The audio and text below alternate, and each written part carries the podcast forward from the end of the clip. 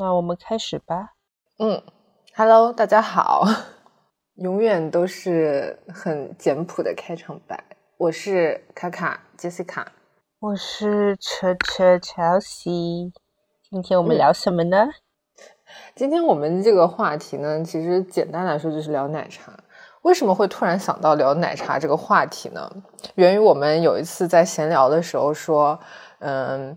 标题党这件事情，好像对于吸引大家收听播客是还蛮有一些正向反应的，就是大家都来当呃优秀小编的这种感觉。然后车车之前说有看到一个特别特别好玩的播客的标题叫什么来着？嗯，太长了，我就不想讲了。总之就是，可能我们起标题起的很 fancy 啊，加各种定状补这件事情就跟。加奶茶小料一样吧。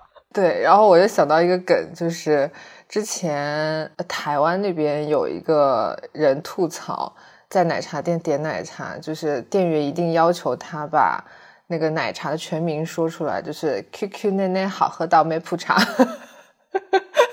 结果他按照店员的要求说完了之后，店员扭头就跟他后面的备餐的同事说：“真奶一杯。” 我就觉得这件事情真的很好笑，所以呢，我们就想要不要聊一聊关于无酒精饮料这个话题。但是后来一想，无酒精饮料我可能包含的内容有点太多了，所以最后我们盘了一下，还是决定就先聊奶茶这一件事，因为感觉就光这一个东西就可以聊一整期了。确实，我的奶茶启蒙就是台湾奶茶，那个时候卖奶茶店他会直接写台湾珍珠奶茶。对，因为感觉真奶这个东西，就珍珠奶茶这东西，就是从台湾那边开始兴起的嘛。呃，对，是春水堂品牌它的首创。其实它不是首创，我为了做这期播客，然后有稍微查一下这个话题，因为春水堂它后来就是。进驻到香港，它的宣传就是说它是珍珠奶茶的首创。后来我发现，不止春春水堂，还有另外一家叫什么什么茶社来着，就是两间台湾的这个奶茶品牌，他们都各自坚持说我们才是珍珠奶茶的原创，并 且两间公司为了这件事情打官司打了十年。妈呀，最后有结果吗？有结果，最后的结果就是法院判决珍珠奶茶这个东西它并不存在一个首创创新这个东西，它其实只是可能，它可能只是一个新的叠加方式、新的混合方式，并没有办法冠以发明或创造这样的词，所以就是一个没有结果的结果，就不要争了，你们俩。OK，明白。确实，这东西其实也就是奶茶底，然后加小料。最初出现的小料就是呃珍珠珍珠，因为珍珠是那个就是在去台湾玩的话会去吃各种粉圆，就是里面粉圆的一种。嗯，那你记得你第一次喝奶茶的场景吗？其实我已经不太记得我第一次喝奶茶的场景了，但是我记得我应该是最一开始接触奶茶是那种嗯学校边上那种小小零食小炸鸡店。顺便会卖那种一两块钱一杯的，就拿粉冲的那种奶茶。对，植脂末奶茶。对。然后基本就是和那种什么小炸鸡一起买，就跟现在买那种炸鸡套餐一样，就这种一套这样买的。我还清晰的记得我第一次喝奶茶的全部场景。嗯。而且，哦，它真的是个非常完整的场景。我第一次喝奶茶是去看电影的时候喝的。就我小时候，我妈管我外食管的蛮严的，她不太希望我吃外面的垃圾食品。但就是那次，我记得非常清楚，我和邻居家的一个一个朋友，一一个跟我同岁的一个小女孩，我们俩当时就是要去看当年上映的好莱坞大片《黑客帝国》。那真的很早之前了，我的天呐！对，当时好像是我妈她有赠票，然后。这是个下午的时间，他就给票让我们两个小孩去看，然后他就给了我五块钱，就是让我可以买点吃的，就是去看电影。我当时非常的开心。然后我记得很清楚，我们就在那个电影院对面有间那种奶茶店，我还记得那个奶茶店叫什么名字，叫葡京，就是葡京。我的天呐，就是就是澳门新葡京的那个葡京。对对对对对对对对对。我甚至记得它的 logo 是外面一圈紫色。然后中间是黄色的，然后普京两个那种，嗯，对对对，那种字有点有点卡通字体的感觉，对吧？嗯，对。然后还我还记得，就是原始的奶茶，就是珍珠奶茶是两块钱，然后别的口味的是要有的要两块五。然后当时，呃，因为我手握五元巨款，所以我买了一杯两块五的麦香味奶茶，然后我朋友买了一杯两块五的。芋香就是香芋，对对对对，香芋它它是芋香奶茶，但它其实就是里面加点香芋粉，然后或者加点那个大麦粉，一麦香味的粉嘛。对对对，我记得如此清楚，是因为。我们当时就买好奶茶，然后还买点小零食，就进去看电影嘛。然后看电影，哦，后来又查了一下时间，当时《黑客帝国》在国内上映的时间是两千年，两千年我才六岁。你指望我？你指望我能看懂《黑客帝国》？就是，所以大家的那个，我跟我朋友的心情根本就不是在看电影，而是在于像我们俩出来一次小小的出游，然后可以买了零食啊这样子看。所以我记得很清楚，我们俩当时在电影院里面，我喝了我的麦香奶茶，然后尝了他的香芋奶茶，然后他也喝他的，然后尝我的，然后我们统一觉得这个麦香奶茶不好喝。香芋味奶茶才好喝，于是我们俩就到，我们俩到电影院门口跟那个卖票的人说：“哎，我们已经进来检过票了，我们出去再买一杯奶茶。”然后 我我们俩就出去又重新买了一杯香芋的奶茶，所以我们就是喝了两杯香芋奶茶，那个麦香味的奶茶被我们抛弃了。然后，所以这个就是我喝奶茶的初印象。我非常清楚记得所有的画面的细节。嗯，其实真的那个是很小很小的时候了，就是因为太小了，所以我记不清我第一次喝奶茶大概是什么时候。但我确实印象也是跟你一样，就是那种普京小站啊，就是路边那种卖油炸小零食店里面也会卖，然后其实也就那么几种口，原味的、香芋味的、巧克力味的。之类的这种，它其实就是那种冲泡式奶茶里面加各种味道的香精嘛。然后后来就是大家开始自己买那种冲泡型奶茶，比如说香飘飘。对，那个时候的奶茶，其实我觉得它还没有变成像现在这样的一个大的品类，一个商业帝国。那个时候就只是万众饮料中普通的一员而已。对，那个时候我们其实小时候喝什么？喝高乐高啊，果珍啊。嗯，大人就喝速溶咖啡，然后我们就喝速溶奶茶。对，其实当时奶茶基本还在就是一个是这种速溶饮料的范畴里面，然后要么就是路边那种学校边上的小食店里面配的饮料，就是这种冲泡型奶茶。就它当然是他们冲好了给我们。哎，那你什么时候喝奶茶变成现在这样了？我其实印象中是真的要到了大学的时候了，因为大学周边基本上什么奶茶店啊、什么炸鸡店啊就会很多。然后那个时候其实，嗯，各个品牌的奶茶好像已经挺多了，就是不是那种传统的冲泡型奶茶了，就真的是有茶底，然后再加奶粉或者芝士沫粉或者。加牛奶冲的那种奶茶了，快乐柠檬吗？对，什么 Coco 快乐柠檬，还有什么来着？我记得当时有一个什么，反正哎，我现在真的已经突然一下想不起来那些什么奶茶了。就是一几年的时候，已经真的很多品牌退出历史舞台了。哦，坚挺到现在的基本就是 Coco 快乐柠檬，什么黄茶啦，黄茶也是后来的了。刚开始后来，我因为我当时印象就是五十岚，哦，对对对，五十岚其实感觉它跟一点点好像是同一个集团下面的，对对对，那个时候很很多其实是仿台湾奶茶，或者说就是台湾嗯台湾资本投资的一些奶茶品牌，那个时候还是这种类型的居多，所以它比如说加料什么的也是以什么。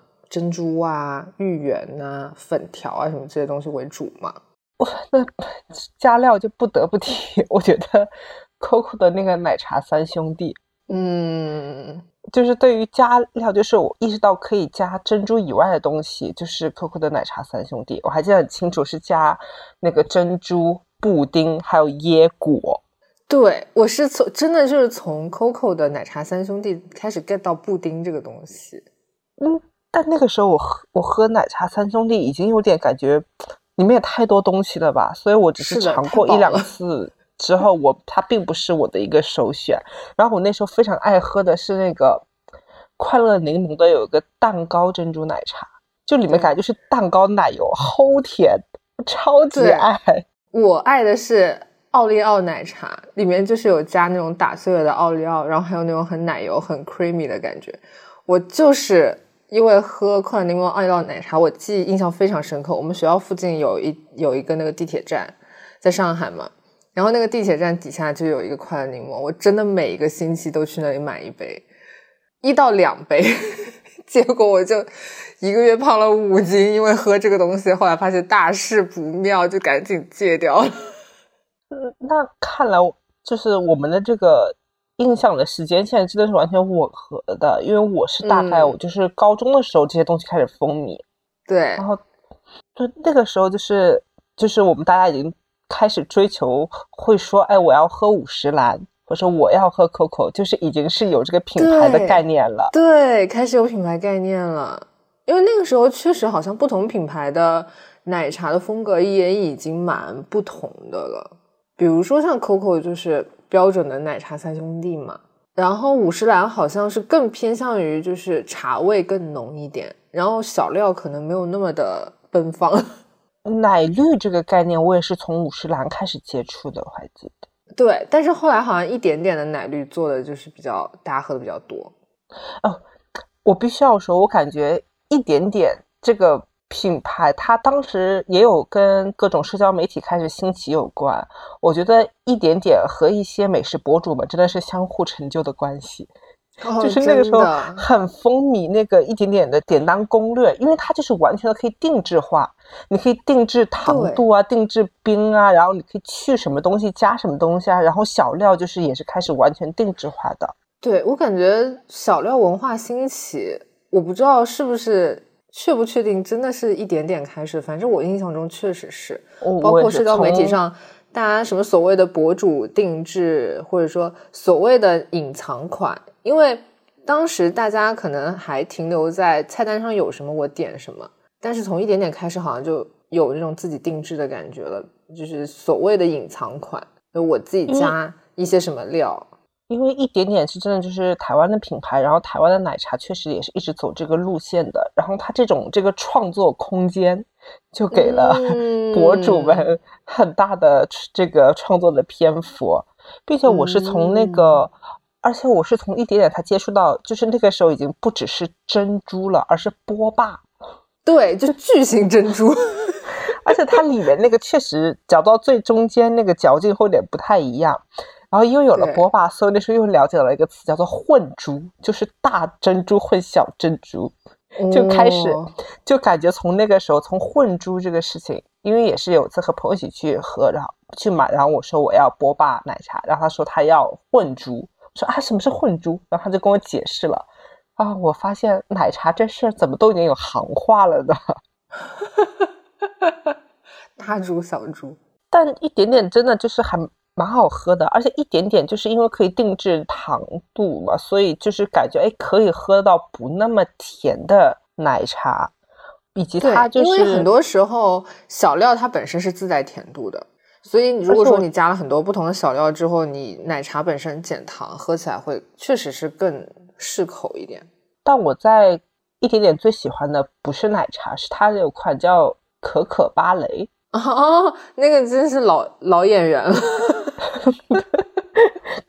老班底了。对我其实喜欢一点点，我在以前经常点一点点的。就是老菜单上，现在目前还有的东西，一个是红茶玛奇朵，还有一个是，我也很爱冰淇淋红茶。你发现它其实都不是传统的奶茶，就是冰淇淋红茶很简单，就只是一个冰淇淋球丢在红茶里面嘛。但是我觉得从那个红茶玛奇朵开始，大家开始注重奶盖这个东西了，你不觉得吗？以及要开始要清爽了。对，就是你会看到底下清澈的茶汤，然后上面是奶盖，你可以呃，就像喝咖啡一样的喝上面泡沫加上底下的茶，也可以把它摇匀了喝。对，对，对比之前我们的爱那个奥利奥奶茶，还有蛋糕珍珠奶茶，开始就是好像是要清往清爽的那样走了。那这样的话，我就不得不提到，就是让我发现喝奶茶这事儿可以很高级的一个品牌，但它好像没有太走向全国。就是八一三，就是我是在深圳的时候喝的。我非常爱八一三，我每次说我去深圳，我一定要喝八一三。而且我对八一三的印象是这样的，它给我的感觉它是茶，因为它不太是像是呃奶茶店，主要都是外卖。为主啊，不是说外卖为主，它就是只有那种外卖杯子，那种塑料杯啊，那种纸杯子。八一三，你去那边喝，它是那种很大的玻璃杯，像喝那种扎啤一样的。对。然后坐在那边，然后喝，然后它那个奶盖做的很很厚，厚，它就是厚奶盖茶。而它的视觉效果就很明显。对，其实八一三在那个时候我感觉，不过现在看就还好，那个时候看就觉得蛮贵了，可能要十大几块钱一杯。那时候它最贵的一个叫什么菩提什么嗯松子什么茶的，大概要二十来块钱，二十出头，二十二、二十三这样。对，它其实就是底下的茶底加上上面的厚奶盖。现在想想其实蛮贵的，但确实它的茶很好喝。因为我有一段时间非常爱喝普洱，然后他家那个什么菩提奶盖，而且它的普洱真的，它的茶汤真的非常浓。然后加上它的奶盖做的又是比较厚实的口感，所以我觉得搭配起来就是那种甜苦交织的感觉，我很喜欢，又很清爽。我还记得，因为它是用那种大玻璃杯装的嘛，就是它的那个，就像你说，它的奶盖，它给我感觉像是那种啤酒花一样，像是本身这个 茶自带的东西，所以它它奶盖做的很，虽说口感做到厚，但是它并没有给人那种负担感的厚。嗯，它总体。还是比较清爽的味道，因为到后来那个像喜茶横空出世，因为喜茶最开始是叫黄茶，就它是走它当时的类型是走咸甜口的奶盖，然后那个奶盖非常香浓，就当喜茶还在黄还是黄茶的时候喝过一次，真的是惊艳，就觉得天哪，怎么可以有这么好喝的奶？它就是用的是那种所谓的芝士奶盖嘛，咸芝士奶盖，或者后来有那种海盐奶盖，所以它奶味很浓郁，然后又有那种咸奶制品的香味。因为它最初始的那个奶盖就是就已经是带一点咸的了，而在此之前，不管我们喝八一三，还有什么贡茶这些，它的那个依旧是属于比较甜的范畴。所以当这个就清爽的茶，甜的奶盖。微微加了一些咸的口感，哇哦，就好有层次哦！那个整杯都被吊起来了，就画龙点睛。对，结果就是大家的奶盖花色做的越来越多，然后那个口感开始从清爽逐渐变得很浓厚。我然后我个人的经验看，也是大概从喜茶这个时候开始，就是奶茶开始全面开花，并且走向高端。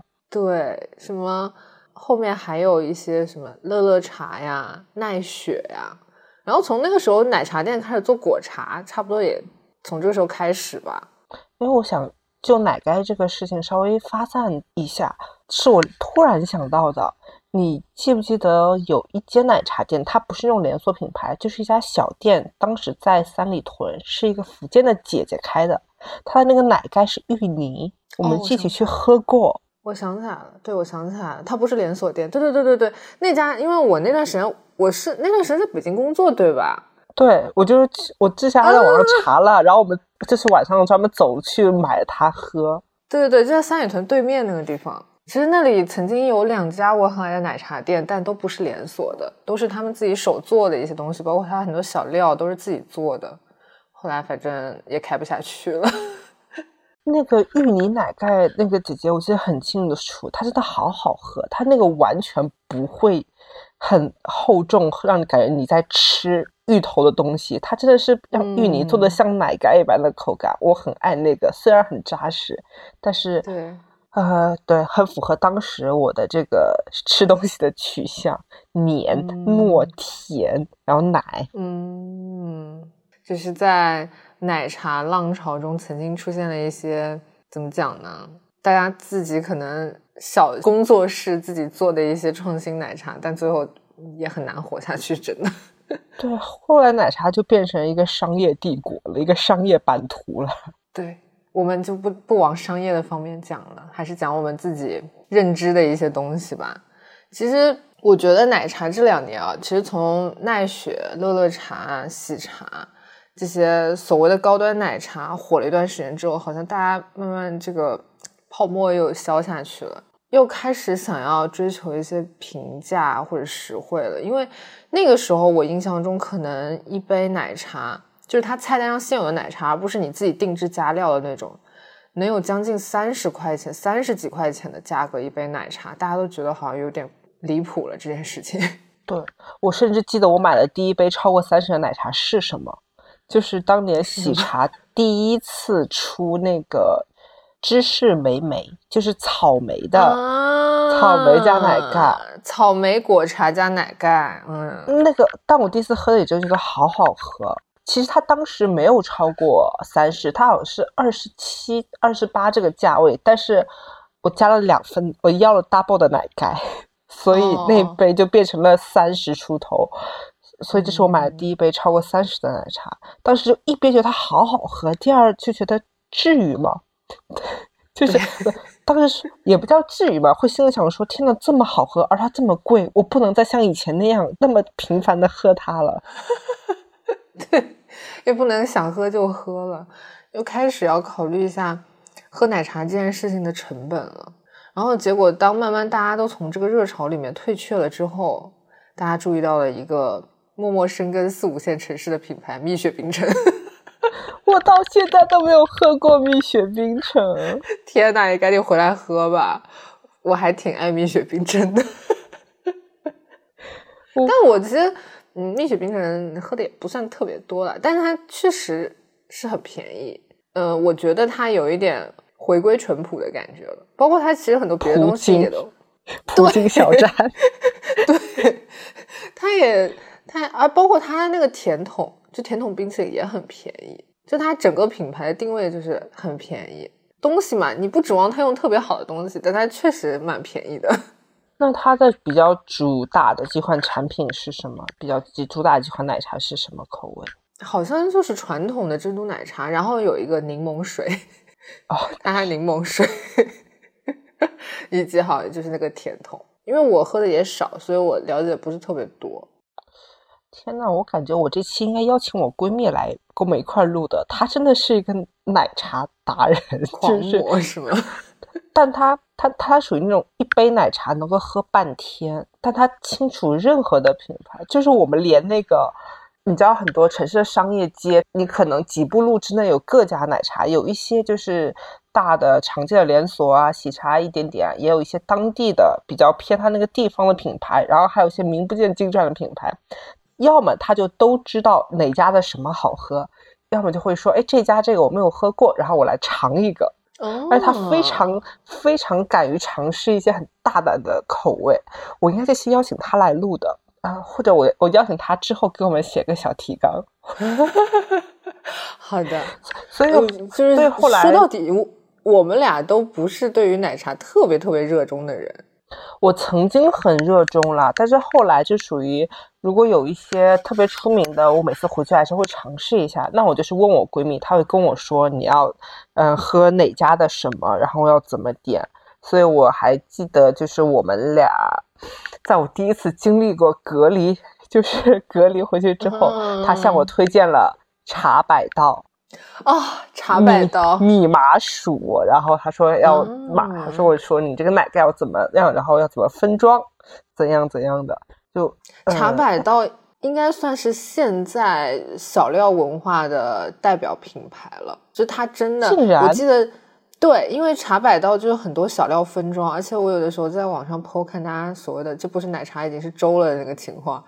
基本上都是茶百道，它就可以把小料一个一个一个一个分装，然后你在家拿一个巨大的碗，把你的奶茶倒进碗里，哦，不对，你先把你的各色小料倒进碗里，再把奶茶倒下去，真的在跟喝八宝粥一样。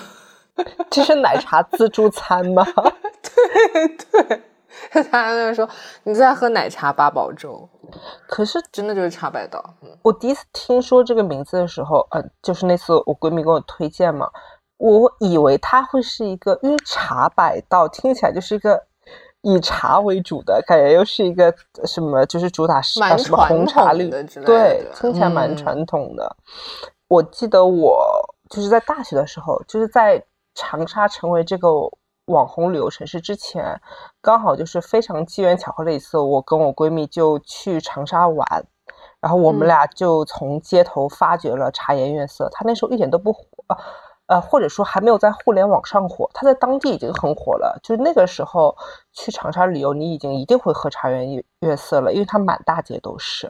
啊，嗯，当时觉得真的好好喝，而且又很便宜，都是十来块钱。因为那个时候就是已经也出现了，嗯，二十八块钱的喜茶这回事了。嗯，呃，所以当后来那个茶颜悦色它火遍互联网之后，它有开它的那个。淘宝的有开天猫的店，有卖他们的纯茶茶叶，然后我还有买过，确实就是挺好喝，而且它总体的，因为它的茶是比较偏香浓香甜的，所以确实非常适合来做奶茶。嗯，但是茶颜悦色，嗯，大家很可惜一点就是他还是坚持没有开出长沙，就还是在只在长沙没有开出去。对不对？我记得有开五。深圳啊，还是什么？他有他有开，但是大本营基本就是开，对，大本营还是基本没有特别往外拓展。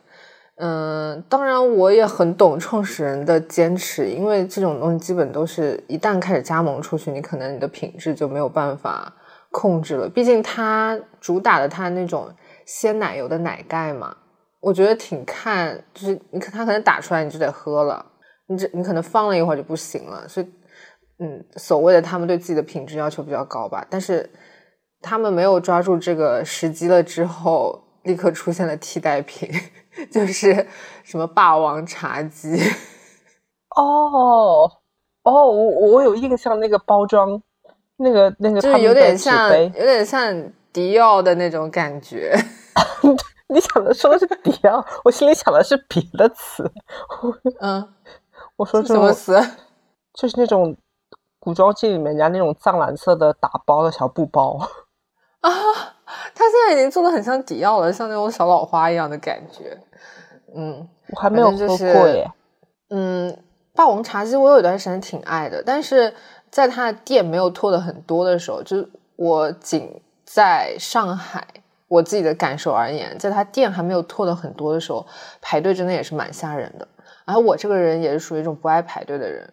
所以在他风头最盛、排队最厉害那段时间，我其实并没有喝过几杯。但后来它店拓的比较多了之后，比较基本上可能你你在线下单等个十来分钟就能喝到的情况下，我还是喝了不少的。但是茶霸王茶姬后来大家的感觉就是香精味有点浓哦，但但它不是像就是不是主打茶吗？它就是主打纯奶茶，嗯，它已经像是我怎么讲呢？我觉得它还是往茶颜悦色这块靠的，就是它会比较主打它的用的茶本身的品质或者茶本身的风味，然后再加鲜奶这样子的感觉。但呃，包括它一些新品，我包括还有我群里面的一些朋友们喝起来，感觉它多少是带了一点香精调味的，以至于现在就现在现在。出现了霸王茶姬的平替，叫做茉莉奶白，这是个品牌吗？对，茉莉奶白是一个品牌。就比如说霸王茶姬的主打的伯牙绝弦，我印象中应该是十七八一杯吧。然后可能茉莉奶白的，呃，主打的他们自己主打的那款茶叫茉莉奶白，然后以及一些就是单纯的。茶汤加奶的话，可能就是十少几块钱，外卖平台上打打折，甚至能做到九块钱一杯。这样就是茶颜悦色出现了平替，平替又出现了平替，现在是这样的一种趋势，大家反而就是有一点返璞归真了。可能单纯的茶汤加上品质比较好的鲜奶做的这种奶茶，就是真的是传统意义上的奶茶。那但你刚刚讲的几个品牌，他们从价格上呢，也是比茶颜悦色更便宜吗？还是有不同？我觉得霸王茶姬和茶颜悦色的价格是接近的，然后茉莉奶白会更便宜几块钱。哦，包括其实我的印象就是从疫情那几年开始，喜茶那个价位，喜茶包括奈雪，奈雪其实已经在倒闭边缘了。他们的那个价位，大部分人已经开始接受不了了，所以喜茶也经过了一波降价。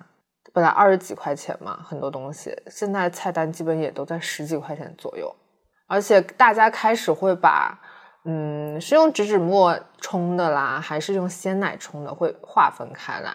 比如说你要换鲜奶的话，就可能贵一两块钱这样。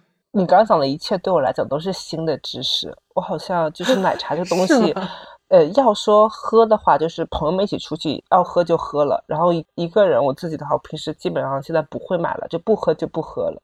哦，嗯，但我觉得就是一个人喝奶茶确实有一个这个问题，比如说你。今天就待在家里，我想喝个奶茶，我叫外卖可能得点两杯才够起送费。嗯，那就点贵的贵的奶茶。对，你知道以前的策略其实是点一杯奶茶加料加小料，然后凑够起送费。但现在由于很多奶茶品牌都有这种纯的奶茶，没有小料的奶茶，所以我就会比较没有负担，点两杯，喝一杯，另一杯放冰箱，第二天再喝。因为里面不会有小料，不会泡坏，你知道吧？我我现在在回想我上一杯喝的奶茶是什么，应该是去年喝的阿妈手做的岩盐玫瑰。你在上海喝的吗？阿妈不是在在深圳，深圳嗯，在深圳很容易买。对，上海的阿妈手作真的排队排的太吓人了。然后我对阿妈手作还排。因为上海到现在都没有几家店，然后我对阿妈手作没有太大的热爱的原因，一个是因为它总是要大排队，然后因为我现在住郊区嘛，我去趟城里概率比较小，然后去到可以买到阿妈的地方的概率就更小，嗯，再加上如果我要买它的话，我可能在它的软件上排队要排一个小时左右，我就有点懒得买了，我就非常偶然的有一次。看到可以点单，我就点了一杯海盐乌龙奶茶吧，好难喝啊，好难喝啊！结果，结果我朋我结果后来我朋友告诉我说，嗯，阿妈家确实最不好喝的东西之一就是 海盐乌龙奶茶。我刚想为他说话，我觉得阿妈很好喝哎。但是你知道，嗯，我觉得阿曼的东西给我的第一印象就是里面都是加了小料的，而且我个人是真的不爱小料，我对小料爱不起来，而且我个人是嗯没有办法吃很多那种你知道糯米制品，所以我会不喜欢什么水麻薯啊。什么米麻薯、芋圆啊、米麻薯、芋圆啊之类这种东西，我其实不是特别爱的。我对于小料基本上是能不加就不加，但是如果一定要加的话，嗯，我有自己的偏好，所以阿妈整整个品牌都不太是我的菜。那那个我必须要为阿妈说一句话，我觉得阿妈真的非常好喝，而且呃的。我但我对阿妈也是有有保留意见的，我等下会讲。首先，它真的很好喝呀，因为它可能因为我喝到比较多次，然后买的也比较容易买吧，就是这个成本首先就降低了。然后，首先它的那个经典的那个手打什么那个米麻薯的那一款真的很好喝。然后它会有些季节的什么芒果的呀，还有清补凉。我也喝过，然后我最近喝到一次，我刚刚查了一下，叫盐韵玫瑰，真的很好喝，里面没有加料，它像是一种，就是像茶一像茶一样的鲜花饼的感觉，不是那种很假的鲜花的那呃这种玫瑰的香精啊，它像是它就是一杯类似于茶，没有不太，我记得不太有小料，如果有的话，可能也是像椰果这一类，就是嗯没有很强的存在感。没有像珍珠那么强的咀嚼感等等的，就是和它是很搭很搭的。我这次喝茶几里面应该是有干玫瑰啊，它茶几里面应该是有干玫瑰花这样。呃，我知道这个眼韵玫瑰，我曾经有想点过，但是我记得我印象中是在新天地那家店看的时候，当我能点单的时候，这款已经售罄了。嗯，这款真的很好喝，难怪你可以，难怪你喝的那个不好喝，因为你那个就是不受欢迎，没没有卖光。所以你知道吗？真的，一旦他要我等很久，或者说我想喝的某一款售罄了的时候，真的心情会非常差。所以，嗯。他没有给我留下一个很好的初始印象。我觉得你要再给阿妈一次机会，而且阿妈那个店，他是真的是那些人会是在面，就是你看他在面手动的打那个码数，然后把它再加进去，不是那种，那就是给你表演给你看，他是真的是手工做的。但是我想说一个哦，阿妈她虽然我蛮喜欢喝的，它的产品我觉得也非常的丰富，但是它的产品其实你不觉得只是听起来觉得不太像奶茶吗？因为它是柳州的品牌嘛，广西柳州，所以它感觉更像糖水。对对对，我就觉得像糖水店的感觉。包括你想它的什么清补凉啊，还有什么龙眼呐，包括它什么米麻薯什么，就是听起来是更像是嗯糖水，就是两广一带啊，然后香港这边吃的糖水的这个搭配。嗯，对。但他真的不错，真的，请你再给他一次机会。嗯。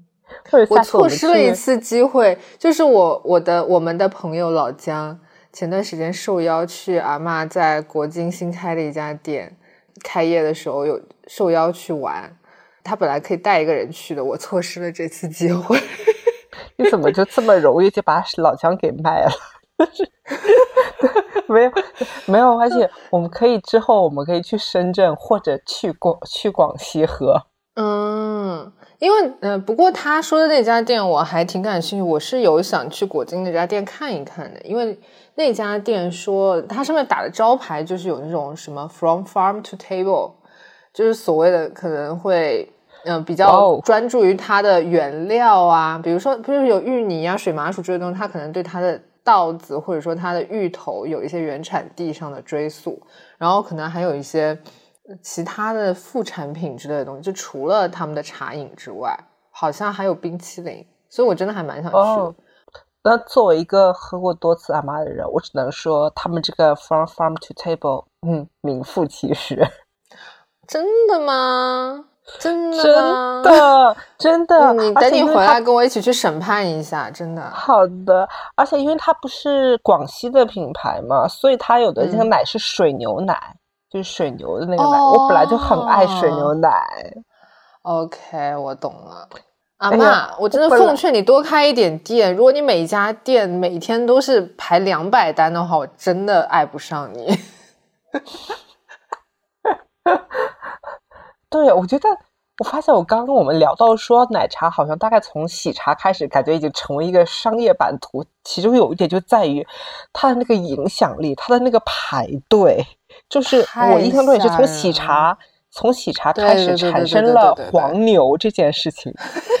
对，就是在喜茶和乐乐茶、奈雪这三家店在上海大打擂台，真的就是各种他们出各种奇奇怪怪的东西，然后还找黄牛排队，就真的我觉得太好笑了。不过当然，这个泡沫现在都退去了，大家开始更加注重这个性价比这件事情了。而且，嗯，做单纯的奶茶的店会更多了。就可能大家对于小料这件事情，呃，我不太清楚三四线城市啊，但是确实从上海来讲，大家好像还是更喜欢买这种单纯的奶茶，里面没有什么小料，或者是只加一两种，而不会做成八宝粥那种类型的东西了。我在列这个提纲的时候，其实我总体的一个思维就是，我是从一个以前很喜欢喝奶茶的人，然后到现在我对奶茶其实一般，但是讲到阿妈讲一讲，我发现我怎么好像还是蛮喜欢喝奶茶的。可能因为你现在自己感觉对于奶茶一般的原因，是因为你在 法国待了这么长时间，你没有什么机会能够买到各种各样的奶茶。我我之前我在香港我也不喝，就除非有新的出来我会试一下，但是让我自己主动选择喝这种非酒精饮料的话，我一般我一般就是喝咖啡或者喝牛奶或者水。但是我觉得香港是个很特殊的地方，港式奶茶这东西永远就是港式奶茶。我感觉奇奇怪怪的奶茶店好像在香港开不起来。嗯，这个这个问题我认真的想过。首先是是这样的，就是喝过港式奶茶的人都知道，是真的是茶呀，就是它那个茶味非常非常的足，而且它，嗯，我后来查了一下，我感觉我们现在这种花里胡哨的各种奶茶，它的大的源头依旧是台湾珍珠奶茶来的，嗯，而台湾珍珠奶茶的源头其实是来自于台湾的那个粉圆，嗯，就是有点类似于像那个如果没有去。台湾吃过它的那种台湾粉圆的话，因为台湾粉圆它的那个可选择空间非常大，你有什么像木薯的呀、珍珠的呀、芋圆的呀，然后加各种料，有一点点类似于鲜芋仙这个意思。它其实还是糖水来的，对，就等于是由这个东西脱胎成了，给了那个。灵感就是有了珍珠奶茶，那所以他后来再加回加东西啊，再变花样啊，就很容易，就是依旧是他当时那个糖水那个粉圆的那种的感觉，那种他的就是这个谱系，这个宗族就是这样子的。然后港式奶茶，它从最开始发源就不一样，它最最开始就是因为是在殖民时期嘛，因为英国人下午会喝。会喝茶，然后就他是从英国的那种红茶，然后英国人喝茶不是里面也要加奶加糖吗？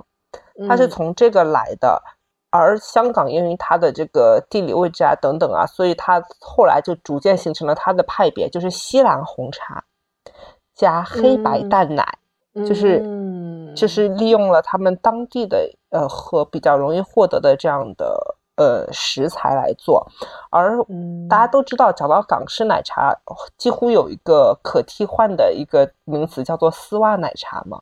嗯，丝袜奶茶，丝袜奶茶应该只是它的一种做法而已。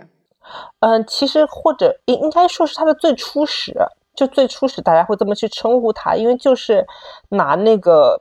那种网棉线网，对，不停的去将那个红茶过滤啊，等等的，然后久而久之，因为那个奶茶颜色会将那个棉网就像是染成，就像丝袜一样。哦，而它的创始人确实就是现在依旧还非常有生命力的这个品牌，就是蓝方圆。啊，原来丝袜奶茶是蓝方圆首创的。对，但是我跟大家说一下，我感觉外面卖的那种的，就是。呃，超市也可以买到的那种速溶的什么蓝方圆，和真正的香港的那个蓝方圆，我觉得喝起来是不一样的。喝起来就是真的在香港喝，嗯，我我应该带你喝过不少好喝的。对对对对对对对，我曾经是有困惑，当那个呃便利店出现那种有即饮的一瓶的那种蓝方圆奶茶的时候，它好像并不是真的香港蓝方圆做的，它可能只是借了个牌子。所以那个味道真的完全不一样。然后我先去讲回那个香港的这个奶茶。首先它是蓝方园原创，当然后来就是各家茶餐厅基本上都是非常的，就是反正都很多做的很好喝。然后还有一点，我觉得它就是始终没有加各种各样的料啊，就是做成八宝粥是，也是因为它它它非常专注于茶的这个部分，以至于它真的是个提神饮料。就它不是一个甜品的感觉。我很多朋友说喝港式奶茶，如果下午喝的话，可能会到半夜都睡不着，就是因为它茶太浓了。是的，我作为一个喝咖啡完全没有事的人，我只要今天超过中午十二点喝港式奶茶，今天晚上就是没有两三点钟是不可能闭得上这个眼睛的。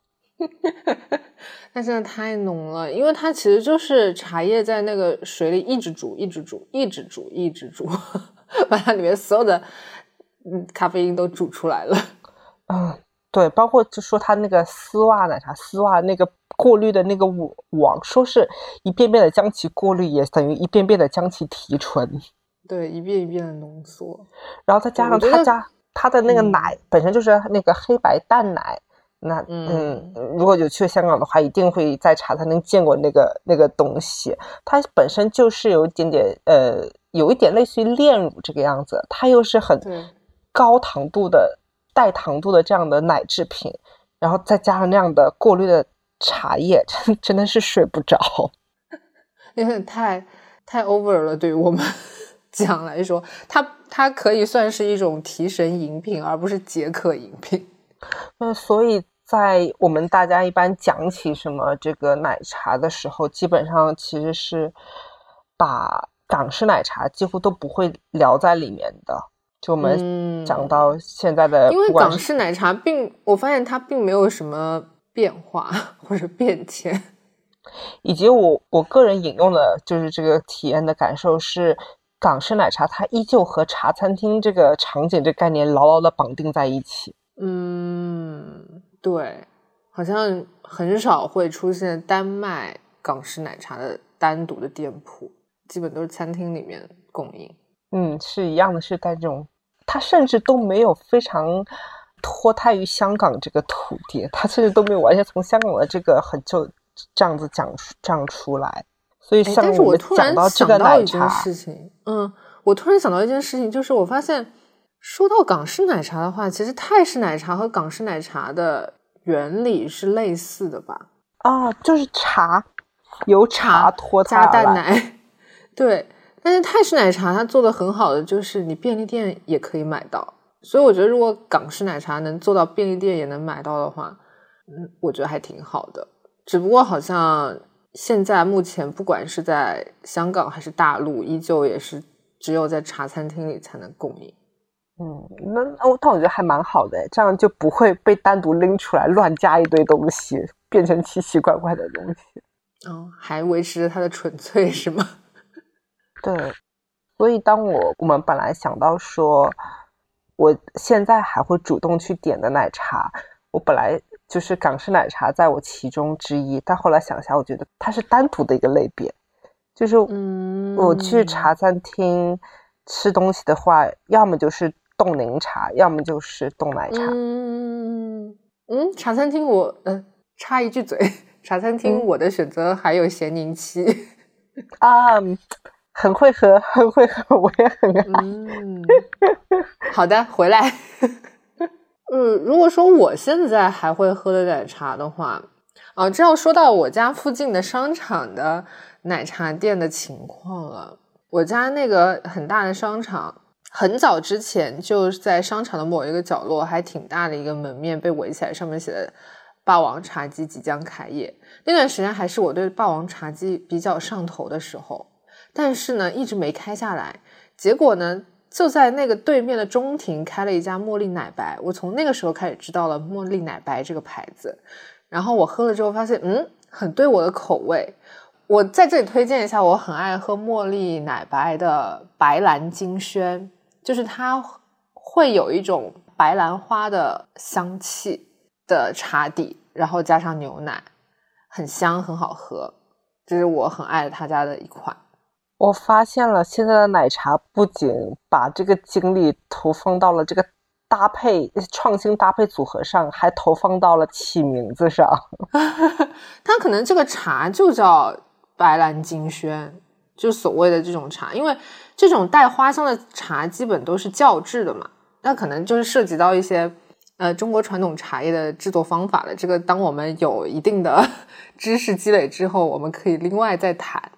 就是现在很多包括霸王茶姬啊、茉莉奶白啊这些比较专注于茶本身的品牌，它一定会有这种花香较制茶作为原料出现。那这个是我比较喜欢的一个口味。嗯，我曾经试过，就叫两杯白兰金萱，就今天喝一杯，明天喝一杯。外卖软件上 满减只有十五块钱两杯，所以你会觉得嗯很便宜，很不错。然后呢，前段时间霸王茶姬终于开了，同时它旁边还开了一家不是特别常见的奶茶品牌，叫茶里一世。结果呢，现在商场的那个角落，我每次走过的时候都觉得有点尴尬。就是三足鼎立的状态，呃，霸王茶姬的隔壁是查理一世，然后他们俩对面是茉莉奶白，我感觉三家店铺的店员每天都在面面相觑。好，那那那该讲啥呢？好像感觉讲的都差不多了。嗯，我觉得那我们还可以讲一讲我们可能曾经比较怀念的品牌或者某一些口味，但是现在已经没了的。那就那那就每个人只有三个份额，就是说你还想喝的奶茶，我我只想讲一个，我别的没了，我就只想讲一个。啊，好，请说出你的 one pick。嗯，就是如果我们一定要选择一个曾经非常喜爱，但是后来就没有这个品牌就消亡了，或者说这个单品没有了的话，那我只能讲错内小卷村的绢豆腐奶茶。我刚刚也说了，我其实很讨厌加料这件事情，然后我对加料有自己的喜好。包括最开始 COCO 的奶茶三兄弟里面，我说开始对布丁这个东西有了，就是有了认知，就这种滑滑的、吸溜一下 就喝下去的东西，我还挺爱的。然后错内小卷村的卷，嗯，对，嗯，就没有那种负担感，你不觉得像在喝粥或者怎么样？你还是觉得它和解渴饮料是。可搭配的选择和液体的那个口感是融合的，所以错内小镇村的绢豆腐，我曾经非常爱的一种搭配就是龙涎鲜奶茶，它是龙涎茶茶底，然后加奶，然后这个龙涎鲜奶茶加绢豆腐，它家的绢豆腐里面是有一点点花生碎末的，这个就是呃过过敏的人谨慎一点。但它的绢豆腐有一点点花生香，然后有一点可以吃到的花生碎末的感觉，我非常非常爱。但是错内小卷村现在好像店真的关的差不多了，上海可能已经没剩几家了，但是北京好像还有，我不知道别的地方还有没有。这个真的是我曾经非常非常爱，我爱到我只要逛街路过错内小卷村一定要买一杯的程度。但是我现在就是喝不到了，嗯。就只怀念这一款吧，另外两个选项都不要了。嗯，好像没有。但我如果说我曾经非常爱，但现在没有那么执着的，倒是有一个乐乐茶的蜜瓜酪酪，但它其实不算奶茶，它是果茶，就是蜜瓜，就是那种青蜜瓜做的果茶，然后上面加点奶盖。我也有一段时间，真的每每一天都想喝。因为我真的非常喜欢青蜜瓜这东西，而且我其实之前也说过，我觉得像我们这种独居或者说生活单位很小的人，家里面吃这种大的瓜类真的蛮奢侈的，也很没办法就下决心捧一个瓜回家，然后买果切又可能会考虑，如果今天不吃完会不会坏那种感觉，所以有的时候会用这种。水果茶来代替这种瓜果类的摄入，所以我有段时间很爱喝西瓜或者是蜜瓜类的果茶，所以乐乐茶的蜜瓜酪酪也是我很爱的一个东西之一。但后来我对乐乐茶也没有什么执念了，就过去了这件事情。你你这么一说，我突然发现我从来没有喝过乐乐茶的奶茶，我只买过它的包。嗯，乐乐茶和奈雪曾经他家的就是那个花式面包非常有名，也是他们和喜茶争夺市场的手段之一。所以我发现我好像没有 没有喝过乐乐茶的茶，我真的那个茶我也没有喝过。我我只能讲说，当他们三家三足鼎立的时候，我最爱的还是乐乐茶，因为它相比于喜茶来说还是稍微便宜一点点，然后还有。蜜瓜酪酪这种东西，嗯，好，那我该我说，我想我我我最怀念的以前的奶茶是什么？嗯，就是我要先铺垫一下，我的这个怀念的角度比较特别，就是现在啊，就是像你刚刚讲说，嗯，什么呃，已经比较偏茶的这些品牌的奶茶嘛，嗯，以及就是现在很多奶茶店其实他们都有出纯的茶。我还记得我之前有喝过喜茶的那个鸭屎香，就鸭屎香茶，纯粹就是茶。所以当一切开始健康，并且我本人也开始逐渐走向健康和少糖这个趋势之后，我反而最怀念的是快乐柠檬的蛋糕珍珠奶茶。你回来喝吧，你回来喝吧。就是就是想说，现在的奶茶他们再出新品啊，或者再探索啊，再怎么样，应该不会再回到那种当年这种不太健康的奶油做出来的奶茶了。然后它突然就显得很珍贵。放在你面前，你会看见它下面一半全是那种搅开的奶油的感觉。但我觉得它当时口感还挺妙的。它虽然很奶油、很蛋糕上一层那个裱花奶油，但它同时又还是一杯奶茶，你能还是能喝得出来它是一杯奶茶。对，所以它竟然变成了我最怀念的 茶，我最 我最怀念的奶茶。然后还有另外一个。这么一讲的话，你会发现，呃，我的我的取向是什么？另外一个，它其实现在好像也还在卖，就是 COCO 的那个青稞芋泥牛奶，它不是茶，它里面就是牛奶。哦，我知道，我知道，是我不会点的东西。对，你看我的这两杯都是你不会点的，都是很奶很糯的这种东西。嗯。芋泥和青稞，但是让我单独一杯奶茶，我其实可以奶茶里单独加芋泥或者单独加青稞，但是你要我这两个加在一起，我不可以。好的，那个东西还有什么？真的不是八宝粥的感觉吗？哎，其实我刚刚说的这两款，它们就是听起来很可怕，但是喝起来真的还行。因为比如说像刚刚那个青稞芋泥里面的那个芋泥，它不是。一块一块的，它已经是比较，就是可以和那个奶的部分完全融在一起，一起吸上来了。嗯，哎，说到一点点，他们夏天的一个一款我非常爱，芭乐奶绿嘛，好像是叫，很好喝。它是那个芭乐果酱在里面。那你要去喝一下阿妈的芭乐，也很好喝。我点不上呀。等你回来吧，等你回来吧，咱俩去城里排队去。嗯，我也不想排队，不如还是你要去深圳或者去柳州吧，查查那个阿妈还在哪儿开店了。好的，我排不上啊。哦，他们说俺妈的有一个那个粑粑干的很好喝，什么不知火啊？嗯，对，很好喝。别说了，买不到。好了，你看，对于一个品牌的，对于一个品牌的印象，初印象真的非常重要。就是我老买不上，我就会很讨厌。这个印象真的很难扭转。而对于一杯奶茶，最重要的是先得买得上。对呀。